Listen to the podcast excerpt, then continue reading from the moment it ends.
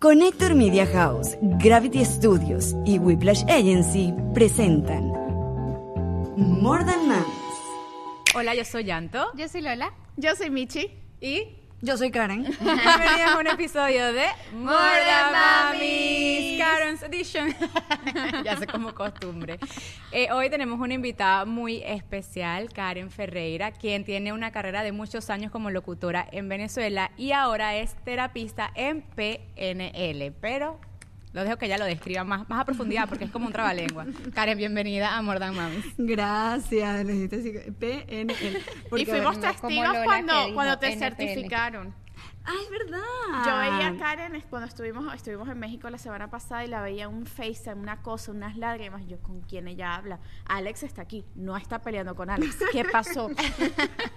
Porque además Karen es la esposa de Alex Goncalves, de nuestro querido productor. Y bueno, ya saben quién es Alex Goncalves, no tengo que yo que explicárselo, pero me encanta porque esta nueva, bueno, no nueva, pero sí más nueva que ser locutora, faceta de Karen en México nos sorprendió porque aprendimos muchísimo de ti y por supuesto, como nosotros aprendimos de ti, quiero que también nuestra comunidad aprenda de todas las cosas lindas que tienes para darnos. Ay, qué presentación más linda. Bueno, pero primero, Bueno, sí. antes de seguir, tengo que recordarles que More Than Mamis es una producción de Connector Media House, grabada en los estudios de Gravity. Nuestra agencia digital Whiplash es quien maneja todas nuestras redes sociales, así que si ustedes van pendientes de esos videitos súper divertidos que nos hacen en el Instagram y en TikTok, que además hemos crecido un montón en TikTok gracias a esos videos, pues pásense por whiplash.com.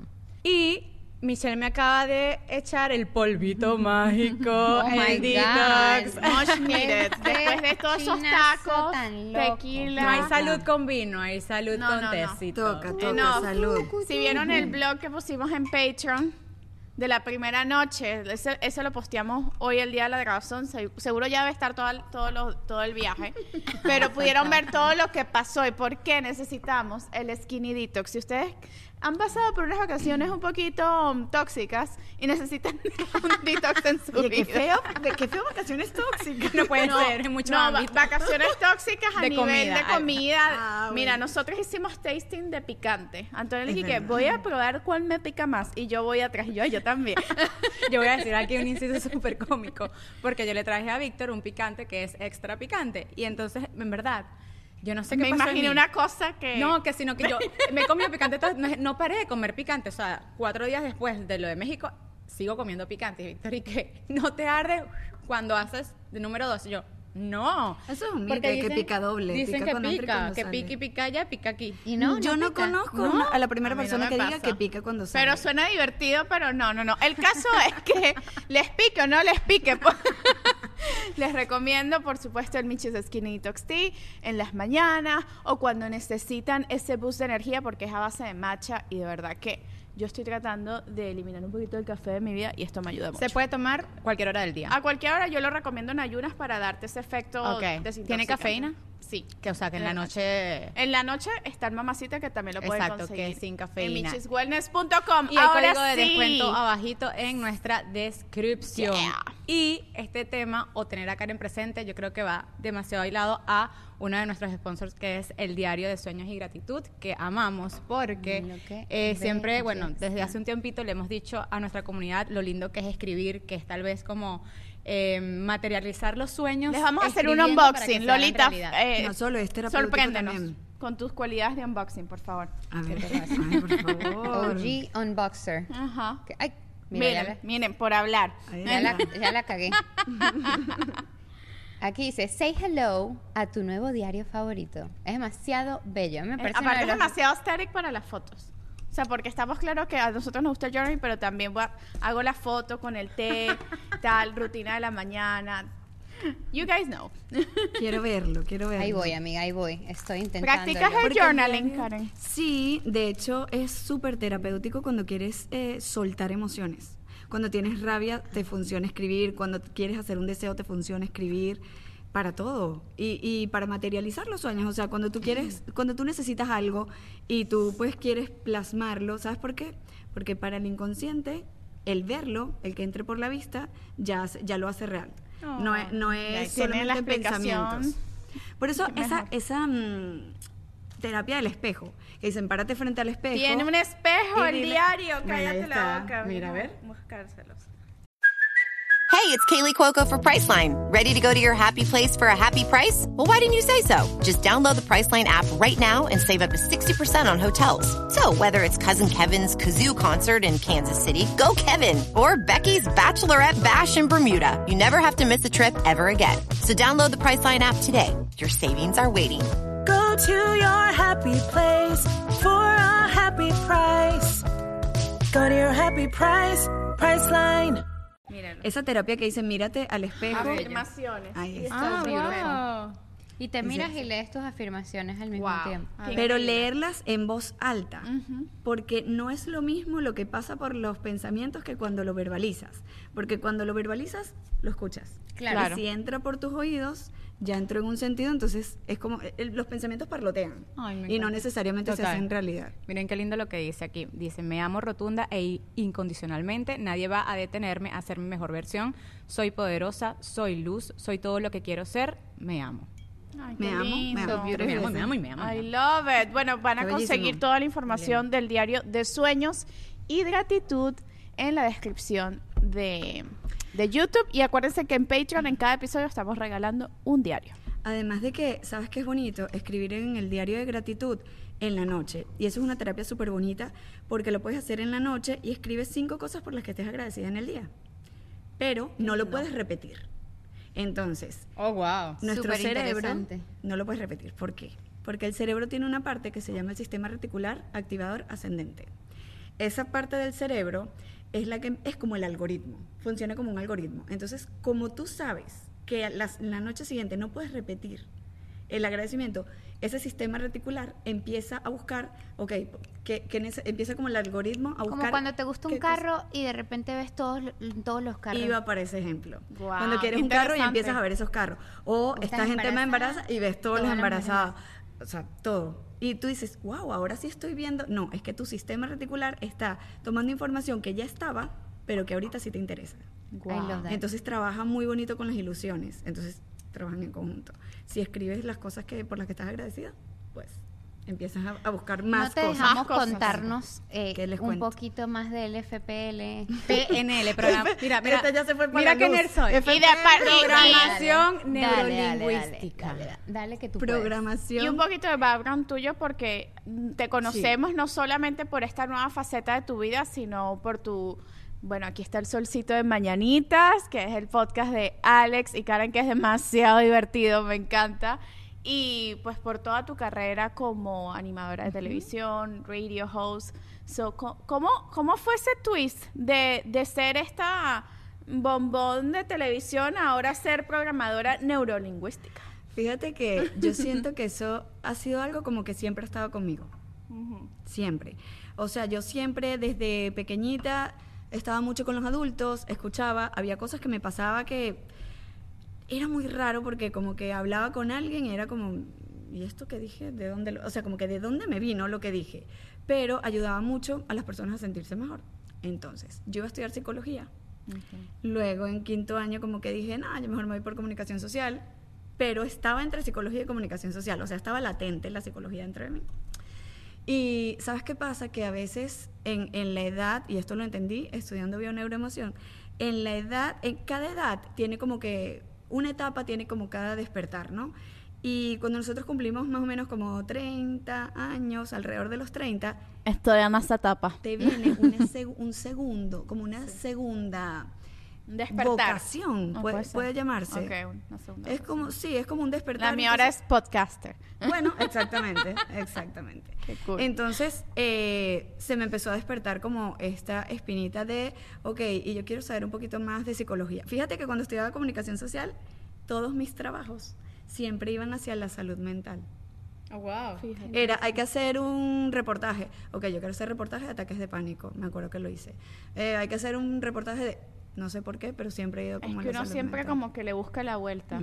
¿Y qué es la programación neurolingüística? Ese es un método eh, que se usa mucho para hacer terapia, en el que utilizas mayormente algo que se llama anclaje para reprogramar en tu cerebro algunas creencias que tienes, comportamientos que tienen y, y los cambias para otros que sí sean funcionales. O sea, por ejemplo, hay un comportamiento que tú tienes y no te es funcional porque te está limitando algunas cosas. Entonces, ¿qué hacemos? A través de algo que se llama metalenguaje, que son preguntas directivas, logras conseguir cuál es la intención positiva de este comportamiento. Todos nuestros comportamientos tienen una intención positiva, un beneficio que nos traen. Cuando consigues ese beneficio, luego haces una técnica por medio de un anclaje en el que logras conseguir un comportamiento que sí te sea funcional y que también consiga esa intención positiva. Ok. Entonces se cambian. Funciona para eso. Claro, para el que no es funcional, el comportamiento que no es funcional con el que sí es funcional en tu Exacto, vida. porque al final tú estás haciendo lo mejor que puedes con las herramientas que tienes, con lo que sabes, para tratar de conseguir esa intención positiva. Claro. Claro. Em, Pero tu, si no funciona. tu episodio, este episodio el que estamos grabando, viene después del episodio que grabamos con Tati. Y que tuvo mucha conexión con nuestra audiencia porque Tati mostró un lado muy vulnerable de ser mamá soltera, pero en su camino de ser esa mamá con una historia de maternidad que no es el común denominador o en la casita con papá y mamá y el embarazo feliz que mucha gente tiene, ella se conectó con también esta parte de embarazo y maternidad que mucha gente tiene, pero me encantó porque ella encontró sanar.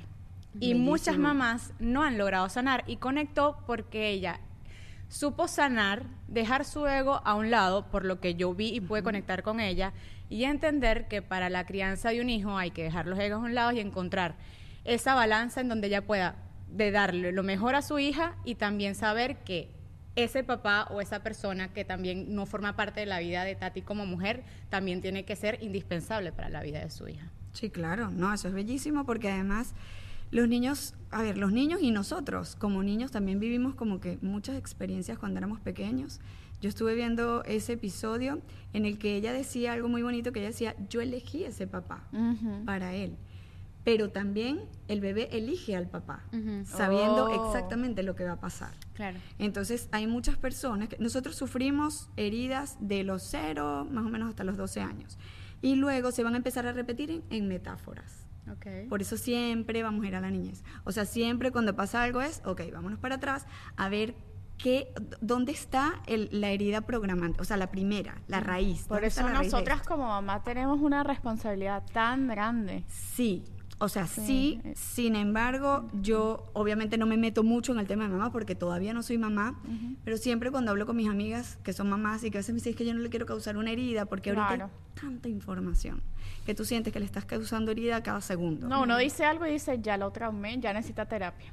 Exacto. Entonces, Fuerte. siempre, o sea, siempre van a haber heridas y eso también está bien porque esa es tu parte humana. También Wow. lo, lo, lo, lo mencionábamos aquí como que yo decía, igual a mí me pasaron un montón de cosas, pero esas cosas un poco forjaron y formaron quién soy y eso también tiene su lado positivo, porque ella hablaba de, de, de, de Alana un poco, conchale, no le pude dar la idealidad de... Y yo, yo tampoco la tuve y sin embargo eso de alguna manera se convirtió en alguno de mis poderes, ¿sabes? De, de- de mis strengths, de mis fortalezas. Entonces, eso es así, o sea, Sí.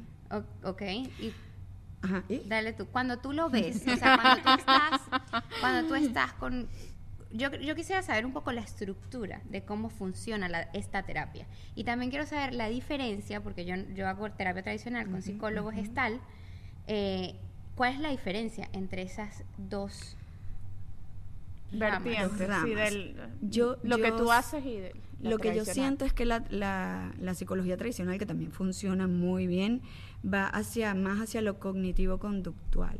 Ok. Igual te van hacia la niñez, pero van viendo más tus conductas, o sea, tratando de, de entender. Las, tera- las que yo hago, que son con bioneuroemoción, buscan la raíz de dónde está el conflicto. O sea, literal la programación del la coco. programación. O sea, como para que lo entendamos ¿Qué te todos. programó? ¿Qué te gestó esta herida? No, yo quiero que creencia? Literal, sepan- sí, estoy como que puedo desconectar esto y conectarlo aquí para que empiece a funcionar Sí. de la... That. Y muchas encanta, veces, muchas veces con la bioneuroemoción tú comprendes. Y cuando tú comprendes, te alivia. Claro, bueno, me pasó que- en México que tuvimos una conversación eh, bastante interesante.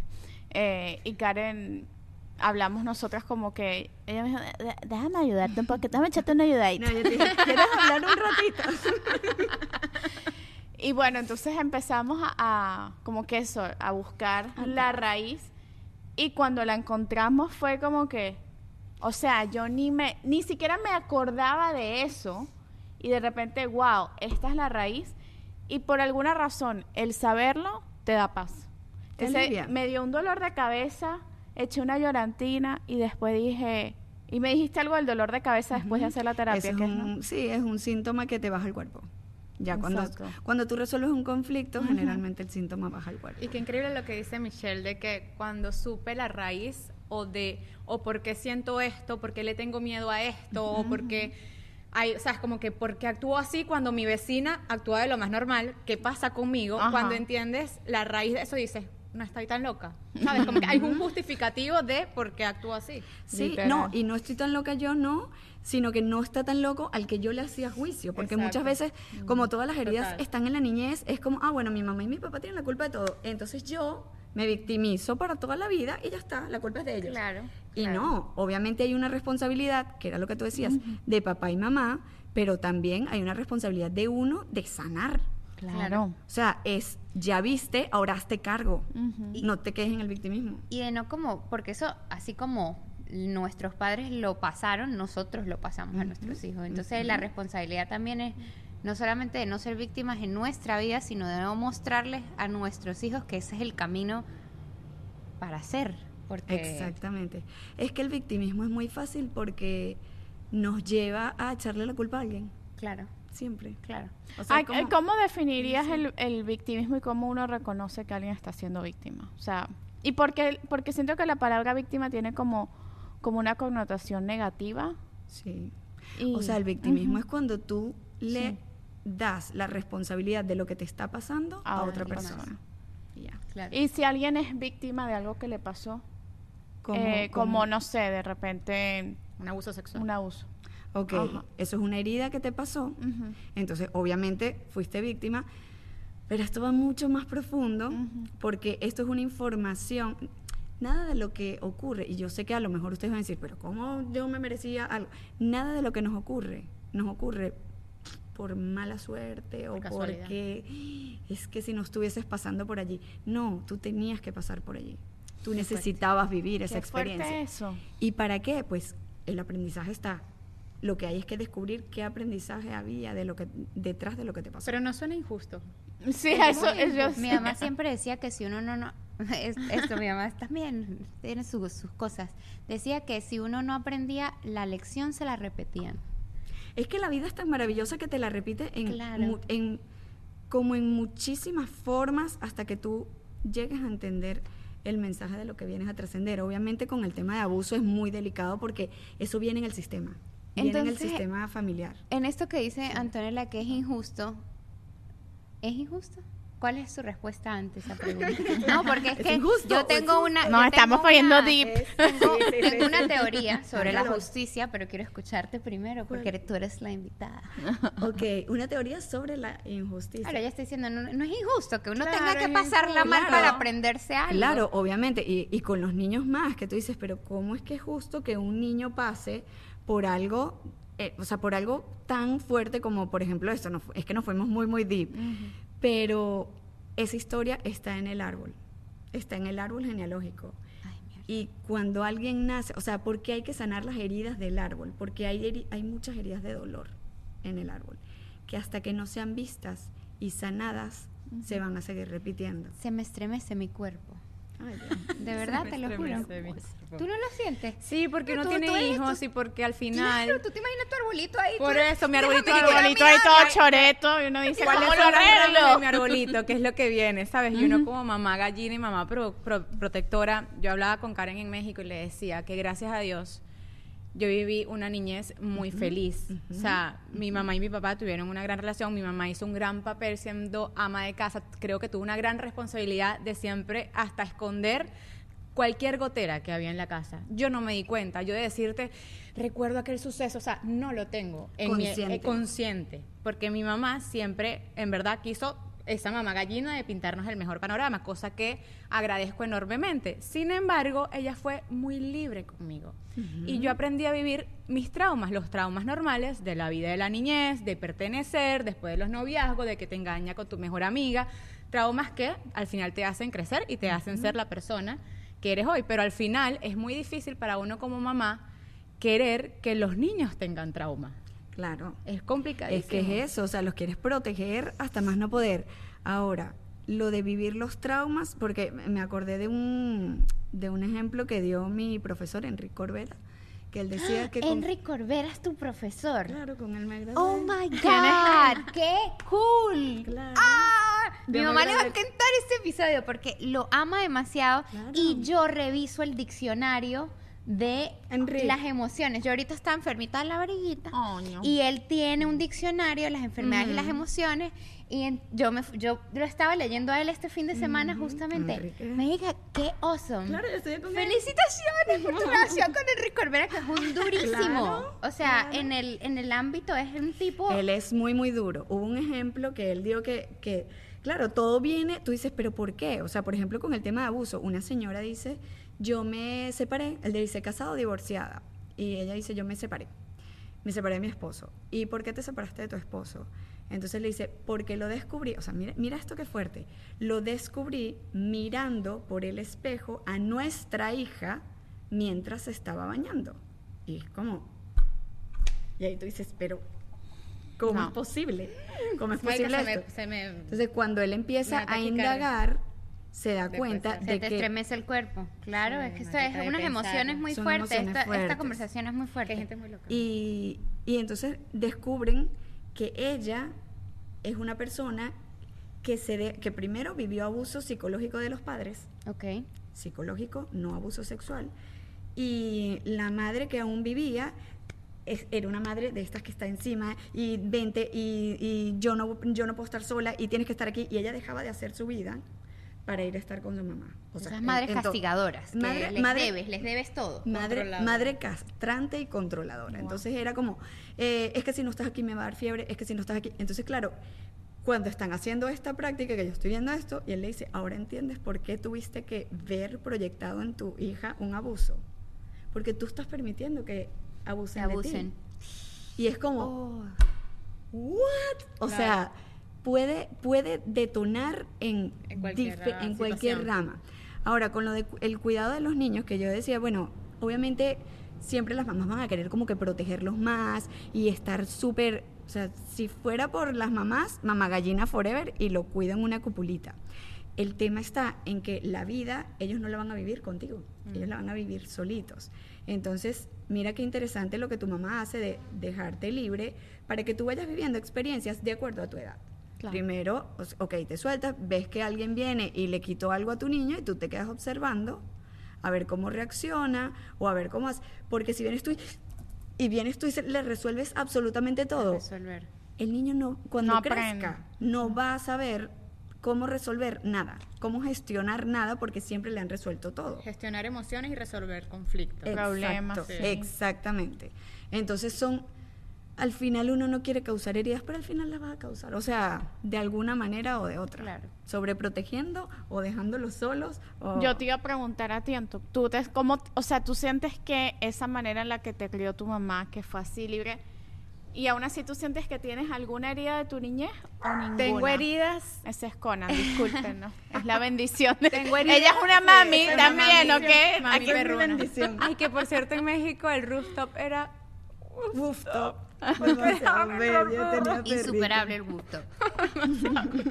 pero o sea, un rooftop que permiten llevar perros. Mira, yo tengo traumas y heridas propia de la niñez y la adolescencia, de amistades y de amor, cosa que mi mamá jamás hubiera podido evitar. Claro. ¿Entiendes? Claro. Son esos traumas que, bueno, sí fueron muy traumáticos, pero al final también, y yo no sé si aquí, yo sé que Karen esta palabra no le va a gustar y quiero que me la corrijas porque también fue el factor suerte, porque yo, mi mamá siempre fue muy permisiva en, mi mamá siempre creyó en mí y fue algo muy raro porque como yo no quería traicionar su confianza, yo fui muy correcta. O sea, yo le decía, mis amigas se escapaban del colegio, yo no me escapaba. eh, mi- mi yo le decía a mi mamá, estoy aquí, venme a buscar a las dos y le decía con quién estaba. O sea, pues, podía estar yo sola, mujer, con mis amigos y le decía, mira, estoy yo sola con mi amigo con 13, 14 años. Pero también tuve suerte, porque en ningún grupo de amigos, y eso que pudo pasar cualquier cosa, en una yo vivía en- siempre abajo de la urbanización en Montalbán y nos encontrábamos siempre en la calle.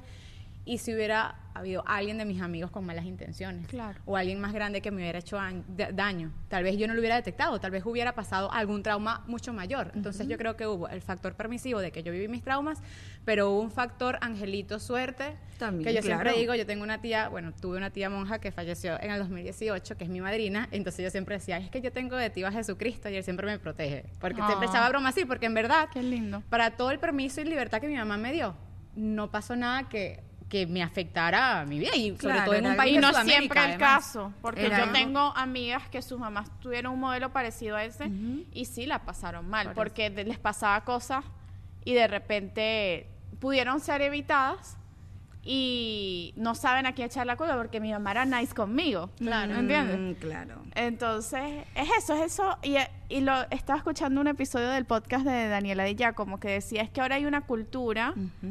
De echarle toda la culpa a los papás.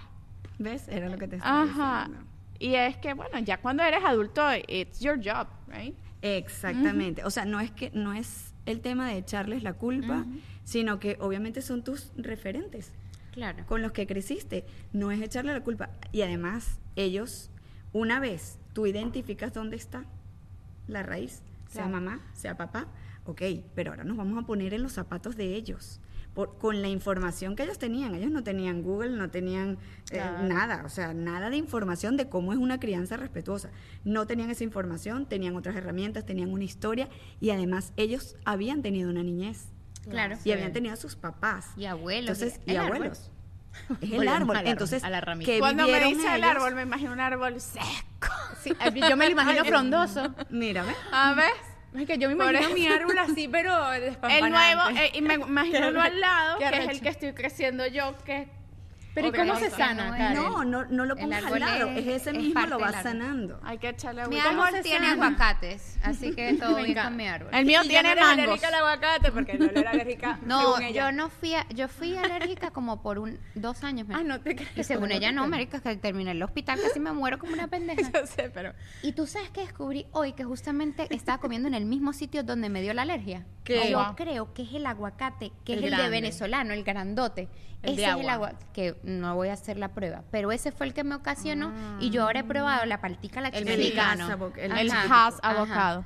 Y bueno, me da miedo probar ahora el grande. No, pero no pruebe el grande. Además No, que aquí el ¿para qué chiquito jugar sabe con la vida de esa manera. Una pregunta súper importante porque suena muy lindo. Además que, bueno, si nos escucha tal vez nosotros porque tenemos de 30 para arriba, pero eh, a los 20, a los 21, a los 22, sobre todo esas mamás jovencitas que se encuentran en medio también de, de caos o de conflicto, suena muy fácil y que, bueno, es que tú sanas, es que tú le quitas la responsabilidad, de víctima te conviertes en responsable, pero ¿cómo se hace? Con terapia.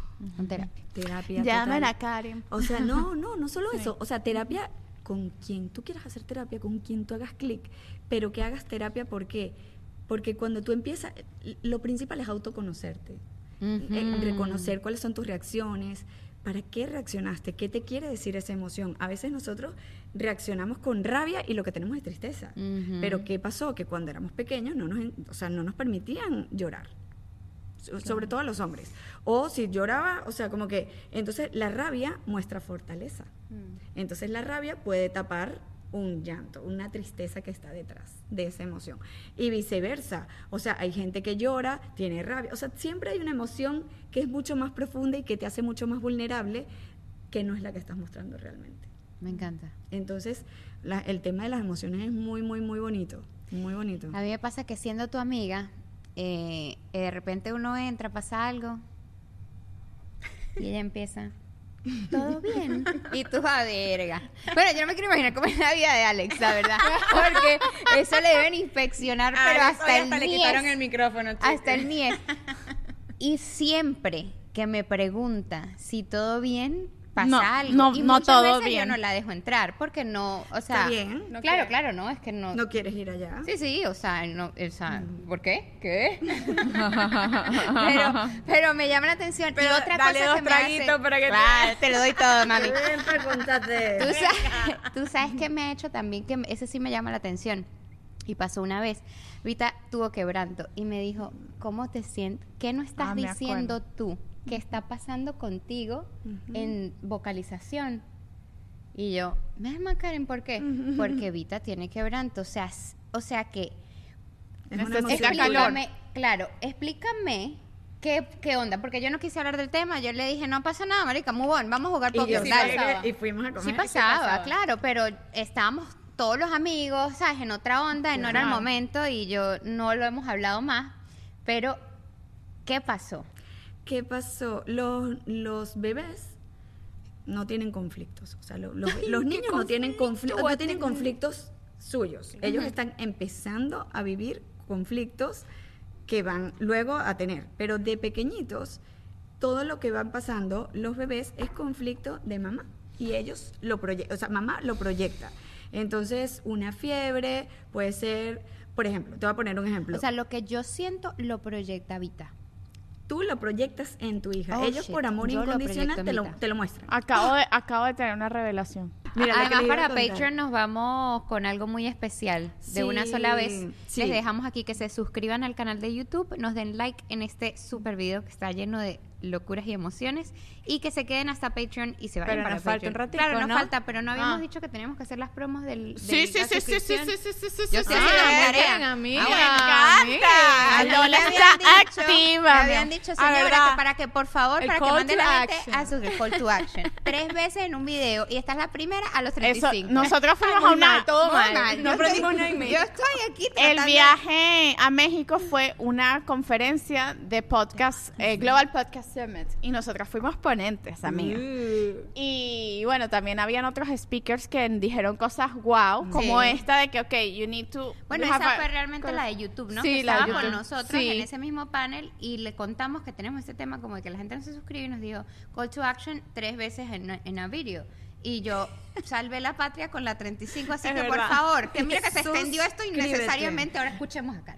Que, que, que iba, iba a decir algo importantísimo y no se le a puede decir olvidar algo porque usted- importantísimo. Ah, de... de Habla caja de Pandora. Cada vez que De uno mamá. se sienta en esta De- silla, a uno ¡fuy! Se le olvida unas Se cosas. y yo las estoy como que, cosas. ¿qué pasó? ¿Dónde Es estaba? como ¿Qué otra dimensión, ¿Quién es- soy? Ya, ya lo Es recordé. el aire. Voy a hacer un call to action que su, el papito productor de ustedes me está haciendo que mañanitas, que también en mañanitas vayan y se suscriban. Mira, Ah, muy bien, muy bien, me encanta. call to action, pero eso That's no- right. Sí, te- ¿qué? Y Patreon de mañanita. Ok. Y que bueno, pero Karen, haz la cosa bien. mañanitas a los episodios. Los de nosotras son los martes y los de mañanitas, los martes a las 12 por YouTube, salen a las 7 de la mañana en todas las plataformas de audio. Y el lunes en Patreon. Y el lunes para Patreon. Early especial, access. Early Access y con el bono de Patreon, que son más o menos 20-25 minutos, que hoy va a estar candela. Por Exactamente. 5 dólares al mes. Tan No. sexy. Mañanitas está los martes y los viernes por YouTube y de lunes a viernes completito tienen en Patreon. Es un programa como de radio, radio Muy sin radio. divertido. Mami está muy divertido. al. Claro que sí. Muy sí divertido. está. Y vale Y destacar además, que nuestro video le va ganando al de Andrés Cooking. Solo por decirlo, porque Sí, va como que- ganando. O sea, no, yo no soy cero competitiva, pero con Andrés me dan ganas de hincharle las pelotas. Ajá. continúa. Pero sí, sí, sí, sí, sí va, ma- sí va ganando. Y tienen un café y lo hablamos y tiene em, Selectorama también. ¿Ya, ya lo hice mi tarea? Videorama. Es videorama. ¿Por qué le dices selectorama a videorama? No, Selectorama es otro programa que hace Alex. Ah, Oh, pero usted está on fire, tiene muchas cosas. No, ya, si Perdí yo no la me sé pista. los nombres, ahí sí estoy mal. ¿Y que cómo Yo es que dije, se no, chama, esta Selectorama. gente no se sabe, no se supo. Y el link para mis terapias lo Esta pueden gente conseguir sabe. allí también en mi bio. Lo Pero pueden igual, conseguir. igual continuamos con la conversa. Listo. Exacto, vamos a continuar con la conversa. Lo que les iba a decir de- del tema de mi mamá, yo siempre tuve un tema, y eso lo tenemos muchos artistas o los que trabajamos en televisión y en radio, que es un tema de validación.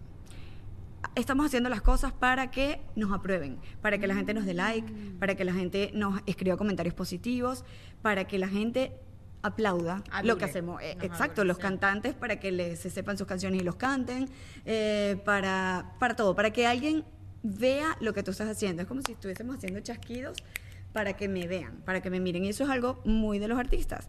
Sin embargo, cuando reciben un, un comentario negativo, es como, uy, como si te dieran una patada en el estómago. Y lo que te checa, lo que te choca, te checa, como dicen en México. I love Es that. decir, si te choca, tiene que ver contigo. Si te genera una emoción, es algo que está dentro de ti. Entonces puede ser un tema de validación. El tema de, de mi mamá, yo hice un post el Día de las Madres y lo contaba. Mi mamá no, no es una persona kinestésica, ni es de palabras de afirmación tampoco. Kinestésica es que, que te toca, que Eh, te soba. afectuosa, que te abraza, que te, no es así. Y tampoco es de darte palabras de afirmación. Entonces cuando yo era pequeña y a mí me daba fiebre, mi mamá me daba cada 10 minutos la medicina, me medía la fiebre cada 10 minutos y estaba pendiente, pero era una actitud de, si te sientes, tú me dices, si te sientes mal, vamos a la clínica. O sea, es, estoy pendiente de ti, pero sin... Es acto de servicio, love language de tu mamá. sin mingonerías. Pero uno chiquito quiere como que el abrazo y que me dé la sopita y quiero no que me abraces y quiero... No. Claro. Yo iba al cuarto de mi mamá y le decía, tengo miedo. Y mi mamá se arrimaba y me decía, acuéstate. Y al rato me decía, ¿ya se te quitó? Y yo, sí. Ok, entonces vete. Ay, mi amor. Mi mamá es un personaje, la amo, pero en ese momento sí era como que, uy, siento como que, ¿sabes? Como que mi mamá no me va a validar o mi mamá no. Pero luego me di cuenta en mucho trabajo terapéutico, y por eso es tan importante hacerlo, que mi mamá lo que hacía era desde su, ella obviamente tenía muchas emociones y muchos sentimientos que ahorita se los leo, pero en ese momento yo no se los veía. Ella actuaba como las hermosas Todo que está bien. los hermosos están entrenados, fíjate como tu mamá un poquito también, de eh, el avión se está tambaleando un poquito más de lo que es, pero yo no hago absolutamente nada porque yo necesito mostrar fortaleza. Claro. Y luego en una conversación con ella le decía, "Pe- pero ¿por qué hacías eso? Y ella me dice, porque si yo me derrumbaba preocupada y tú me veías preocupada, yo sentía que iba a ser peor.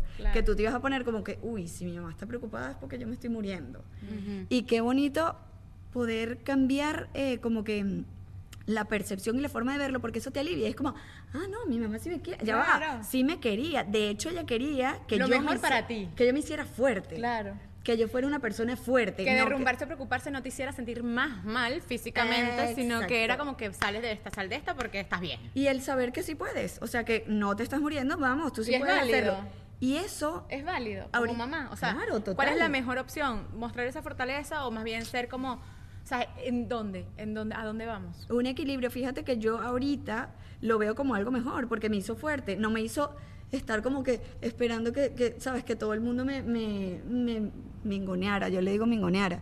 Te sino que sobara. me hizo, y era lo que tú decías, muchas de las fortalezas que uno tiene son de carencias de pequeño. Claro. Entonces, epa, aquí nadie me sobó, yo me veo como me sobo y yo voy para adelante con eso. Pero ahí sanas la herida de la carencia de necesitar la ¿Y qué tiene que ver eso con la validación de grande? Bueno, que si no te, o sea, si tú le dices, mami, me estoy sintiendo mal, y te dicen, eso no es nada, es como, no. Tú no sí vas es. a decir. Como, como cuando los niños se caen, que le dicen, no pasó nada, no pasó Lo nada. hablamos No, en un episodio aquí. sí pasó. O sea, se cayó, lo Claro. mimas y lo ayudas a levantarse. Claro. Pero sí pasó. Había algo que dije- dijo Lola sobre la justicia, pero no lo tu terminamos. ¿Qué teoría. pasó? No, a mí ya se me olvidó que estábamos hablando de la, de la justicia. Que tú tienes una teoría de la justicia, de No, no. cuándo las cosas son justas. Ah, no, porque, porque Anto dijo, es justo que le pasen a uno tantas cosas. o- Que hay, que, porque bueno, hay Ajá, cosas, exacto. hay situaciones en la vida. Claro, que hay muy rudas que Personas que, dices- pasan por más traumas. Yo tengo una amiga del colegio y era una de mis mejores amigas y lamentablemente tuvo una situación catastrófica. O sea, una situación que yo crecí al lado de ella y yo no podía comprender cómo a ella le pasaban estas cosas. En cuarto grado se le murió la mamá en un accidente de tránsito y seguramente ella está bien porque sigue siendo mi amiga. En quinto grado se le murió su papá en un accidente de tránsito. Entonces eran cuatro niños en una familia sin papá y sin mamá. Ay, y después cuando estamos en noveno grado se le muere el novio en un accidente de tránsito. Entonces Wow. es demasiado. Y yo veía a mí, ¿sabes? Y yo trataba, o sea, mi amistad era, era estar ahí porque yo decía, ¿cómo puede un ser humano desde su niñez sufrir tanto y pasar por tantas vainas cuando uno es un niño y cuando uno no se merece? Que tu Exacto. casita se derrumbe de esa manera. O sea, entonces digo, a mí no me pasó, a otra persona sí. O sea, ¿por- ¿dónde está la justicia? O sea, ¿por qué? ¿Sabes? Como que, porque, y mucha gente se lo preguntará, ¿por qué a mí? Ujú. Claro, porque pasa cuando son niños, obviamente, y, y qué bonito tu empatía, porque no todo el mundo lo entiende cuando no lo está viviendo. Y eso, y eso es muy, muy fuerte. ¿Qué pasa? O sea, ¿cuándo pa- ¿por qué pasan esas cosas? Dices tú. Yo no sé, aquí mm, creo que vamos a entrar un poquito más profundo y no todas las personas como que piensan o creen en otras vidas, sin embargo, en lo que yo pienso, esta soy yo la que piensa esto, yo pienso que son temas que vienen de otras vidas. eh, Unas a- cargas, ¿verdad? Como unas unas ca- cargas. Sí. O, sea, no viene pactos- del árbol, sino de otra. Es que tu árbol es También, espejo de la carga que tú traes, o sea, de, la, de las tareas pendientes que tú traes de otras vidas. Esto, esto es según mi, mi, mi verdad, porque yo sé que hay mucha gente que No, no, no, y claro, lo respeto. claro. Lo Me respeto parece absolutamente. súper interesante. Hay un libro, carga. hay un libro que se llama Pacto de Almas Mm. y es pero espectacular. Y a mí me pasa un Y montón en la vida eso, que yo siempre me he encontrado con amores de mi vida que digo, "There- there- no hay manera que esta mierda sea de esta vida. Esto viene de un montón de, vida. vidas, de una cosa... De amores. de, sí. a- sí. de- de- sobre todo de amores, sí. Y me, me pasó una vez que esto sí es una vaina muy loca que le dije a mi mamá. Mi mam- mi- yo tengo un perro que está obsesionado con mi mamá. Y mi mamá eh, lo rechaza. Y yo le dije un día, pilas porque tú no sabes si, ese, si esa gente tiene unas partículas de un alma que te ama, de tu papá, de tu mi mamá. Y que, "Ah, how dare-" yo se lo dije porque a ella le encanta ese tema. Y yo dije, bueno, así la voy a asustar para que deje de tratarlo mal. cosita. Y de verdad, Pero, mira, lo mejor sí. la marqué, ma- le marqué la vida porque ahora es como que. Papá, Bueno, está bien. there? Y que, ¿Eres mi papá? Ladra. Pestañea dos veces. mentira, mentira, pero, pero yo sé que sí lo pienso un poquito, que a veces lo miro y dirá. ¿Pero quién es? ¿Ese es Pablo? Pablo, claro. Yo pienso que sí, que cuando pasan cuando pasan Apolo ese no es de mi cosas- otra vida y no tiene, no tiene, no tiene partículas. Mi perro tiene problemas mentales, pobrecito. De verdad, lo lleva. Lo llevé a donde Ginette para lo, lo no hay terapia como, que lo cure. lo entrenó como por tres meses. Los perros también como que reflejan tus conflictos. Así. O sea, claro, para verga. Pero escucha, ya va. No. Y, y mi mamá rechaza, mi mamá, mira, me rechaza Pablo como me re- No, mentira, que se acaba. Me sacó a la calle. Ay, O sea, no, no, pero sí, a veces, y, y pregúntale, pregúntale al papito productor, Conan me refleja a mí cosas que yo digo, pero es que su mamá, o sea, sí, reacciones que, temas de, cuando yo estoy así como que necesitaba atención, uno es humano, y mira, ni, ni crean que los terapeutas más grandes y los más brutales del mundo, todo el mundo es humano y el que te diga que no tiene conflictos, el que no tiene, eh, ¿cómo se llama? Emociones, el que no, no, no. Ok, ¿qué, eso qué no es de este significa que mi perro no deje de ladrar? Ladra. No deja de ladrar. Ladra mucho. Y cuando lo llevé a Y ese retiro, piernas. y a ese retiro él vino Tranquilito. militar. Pero ya después él se dio cuenta, no, pero es que está en mi casa, ¿Y qué Dios. sientes tú que está pidiendo? No, yo no sé, no sé, no, no me da tiempo ni de pensarlo porque entre los dos carajitos llorando ¡Uah! El y el perro ¡Uah! yo no y puedo. aruñando piernas. Ah, ah, bueno, porque es que. Lola siempre anda en minifalda y él se emociona cuando es una chica linda y le aruña las piernas. Pero ni, nivel Dios. No sé, puede, Ah. puede estar pidiendo atención. Yo creo que, no, eso de la atención, desde él empezó a hacer así cuando llegaron los tweets. Ah, Ah, claro. exacto. Bueno, Igual Pablo le. Ese- salió con unas vainas rarísimas con Vita. Claro, esa es la pregunta clave cuando, cuando empieza la terapia. ¿Desde cuándo está pasando? Sí. importante.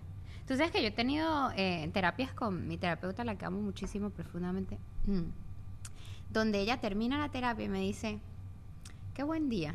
Tú sabes que se hizo un buen trabajo cuando las dos aprendimos. Ay, qué cosa totalmente. Y ¿Y eso te pasa en la terapia? Tota- con cada persona yo aprendo.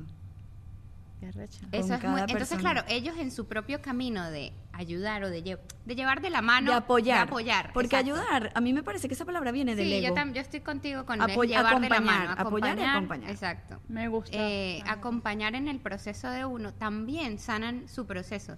Entonces lo que decía Karen, el más arrecho, todos tenemos, pero esto vamos a seguir teniéndolos porque vamos a ir una evolución inevitable del ser humano donde se te hoy siguen presentando cosas en la vida que te van a seguir transformando Total. y eso va a seguir eh, requiriendo que tú le pongas más y más onda a la vida y más y más terapia y más cosas y más. Entonces, eh, bueno, felicitaciones por el trabajo tan hermoso que Sí, estás gracias. haciendo. Karen, te tengo es, un último. es sobre todo el- la gestión de emociones, porque a todos nos pasan cosas, pero es saber gestionar la emoción que sientes. La emoción la vas a sentir, pero cómo regularla otra vez, entenderla. Yo también tengo una última Eso. pregunta después de Eh, porque tenemos que cerrar e ir a Patreon. Karen va a hacer con nosotras algo muy lindo. Vamos a hacer una visualización a la niñez. Ay, santo, Ajá. macho bendito. Tengo un poco Así de que miedo. pues si quieren venir a llorar, pues son Se bienvenidas. la podemos pero hacer a son Polo. 5 dólares nada más para que lloren ahí todos juntos, pero bueno. Otra vez Lola es con muy bonito. action. ¡Vamos, carajo! Suscríbanse, Dos. Y dos- suscríbanse, suscríbanse que es gratis. Pero quería eh, terminar este episodio. Para mucha gente suena muy lindo. Bueno, ¿cómo se cura? ¿Cómo se sana? Con terapia.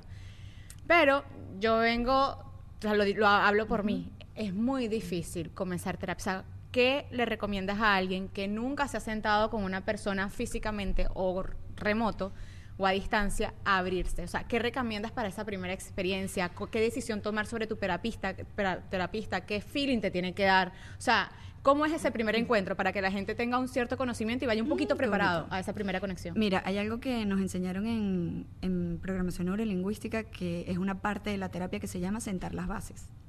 Y en esa parte de la terapia, cuando era lo que, lo que me hacían llorar el día que me dieron el feedback, porque ellos decían que, que eso se trabaja, pero que a mí se me daba natural. O sea, que generalmente cuando la gente ya, Ese hola, clic. hola, ya, ya, ya rompe. Bueno, yo a la señora de Chick-fil-A, ya, ya me estaba contando su vida ahí en dos minutos. Y digo, marica, por favor. Pero es la apertura. ¿no? Pero ¿qué es? Cuando tú vas a hacer eh, terapia, lo primero es la persona que te está haciendo la terapia. Yo siempre lo digo, esto es un espacio seguro, este es un espacio donde te puedes sentir libre de decir cualquier barbaridad que se te venga a la cabeza, no hay juicio. Aquí yo no te voy a hacer juicio ni que tú me digas, me provoca a veces agarrar, no, no va a ser ni siquiera una, una cosa así. Eh, No hay juicio. no hay juicio.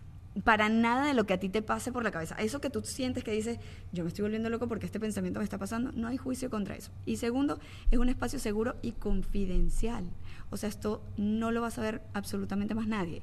¿Y qué te ayuda la terapia? A veces hay terapias que solamente con verbalizar lo que te está pasando, ya dices, o sea, mucha gente me dice, siento que Claro, sin solté un camión Ya- sin el feedback ya uno se siente bien. sin el Por feedback. soltarlo. Nada Claro, más el hecho de solo de por hablarlo, soltarlo sí. ya es terapéutico porque a veces cargamos con muchas cosas encima Que hay que atreverse. nosotros solos Hay que atreverse Que- a... pero sí o sea es un espacio seguro yo sé que a veces es como pena o miedo Claro. pero siempre vas a hacer clic y luego vas a te aseguro que vas a decir ¿por qué no lo hice antes? I ¿Qué love te ha it. pasado que cambia? O sea, la gente con esto no me dio... O sea, es normal, ¿no? No es como Sí. que no sirvo para esto. O sea, la gente tiene que probar ¿A varias mí o a la personas. persona? Dices. La persona, probar varias... Depende, Si no o sea, hay gente, yo tengo mucha gente que es primera vez. Y me dicen, Ah. es primera vez, pero me dicen, pero como te sigo, siento que eres mi amiga. Entonces es Ah, como that's es como más fácil para mí Mm, Claro, contar. sienten una conexión. Bueno, yo sí te puedo ha decir, pero- yo no había tenido el chance de hablar con Karen de manera extensa. Eh, nos conocemos por, bueno, por las redes sociales, Claro. porque es la esposa de Alex, pero no había este enlace. Se nos dio en México, o sea, hace nada, hace una semana.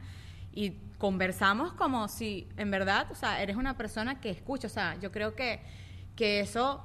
O sea, y aquí no, no quiero meter la religión, pero Gracias. eso es innato y eso es un don, y Ujú. ¿sabes? Y yo creo Sí, sí, que sí. Dios pone personitas que, que necesitan estar en este mundo para, para escuchar. Y en verdad, a mí me ayudó muchísimo, sin entrar en ninguna terapia ni nada, pero simplemente la conversación fue tan amena, tan fluida, tan bonita, que, que por eso te dimos este gracias. espacio. Y en verdad, me encanta lo que Gracias, la verdad es algo que me apasiona. Es, Se es nota, una se pasión. nota. Es una pasión. No me importa lo que esté pasando. Si yo me puedo sentar con alguien a conversar sobre algo, o sea, me apasiona. Es una pasión. No es algo que yo sienta que es un trabajo.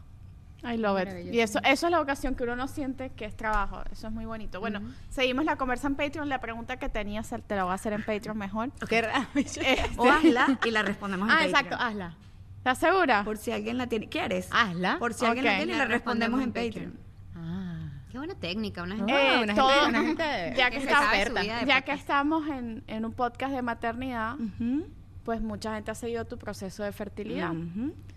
¿Cómo has aplicado todo ese conocimiento que tú tienes para que ese proceso sea más ligero de llevar? Y nos vamos a Patreon. Se acabó más este episodio. que de- esa bomba ahí. Madre mía. mamis. Karen pensará su respuesta y ustedes aprovechen de suscribirse. Y para de dejar cerrar, comentarios. eso, suscribirse, listo. dejar Se logró. comentarios, darle like. Recuerden que para nosotros también es muy importante cada vez que ustedes nos escuchan por las plataformas de audio Y dejan dejan su review y dejan corazoncito y dejan estrellas. Para nosotros es súper es súper importante. Es nuestra manera de que sigamos creciendo en More Than Mamis y nos vamos a Patreon. Miren, antes de que se vayan a Patreon, quiero decirle todo a, a la gente que está escuchando a la gente que no está en Patreon. Abrácense mucho más de lo que se dan latigazos, porque están haciendo lo mejor que pueden y sean más benevolentes con ustedes. A veces uno es muy duro con uno mismo. Entonces, bueno, ya, eso. ¡Qué hermosa! Love you, Karen. Gracias. Bye. Nos vemos.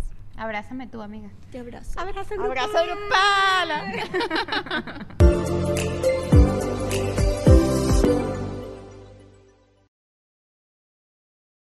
With everyone fighting for attention, how can your business stand out and connect with customers? Easy. Get Constant Contact. Constant Contact's award winning marketing platform has helped millions of small businesses stand out, stay top of mind, and see big results fast. Constant Contact makes it easy to promote your business with powerful tools like email and SMS marketing, social media posting, and even events management. With Constant Contact, you'll reach new audiences, grow your customer list, and communicate more effectively to sell more, raise more, and fast track growth. Don't know much about marketing? No sweat. Constant Contact's writing assistant tools and automation features help you say the right thing at the right time every time. Plus, you can send with confidence, knowing your emails are actually reaching your customers thanks to Constant Contact's best in class 97% deliverability rate. I'm a small business owner and I believe that this is a great tool for other small business owners.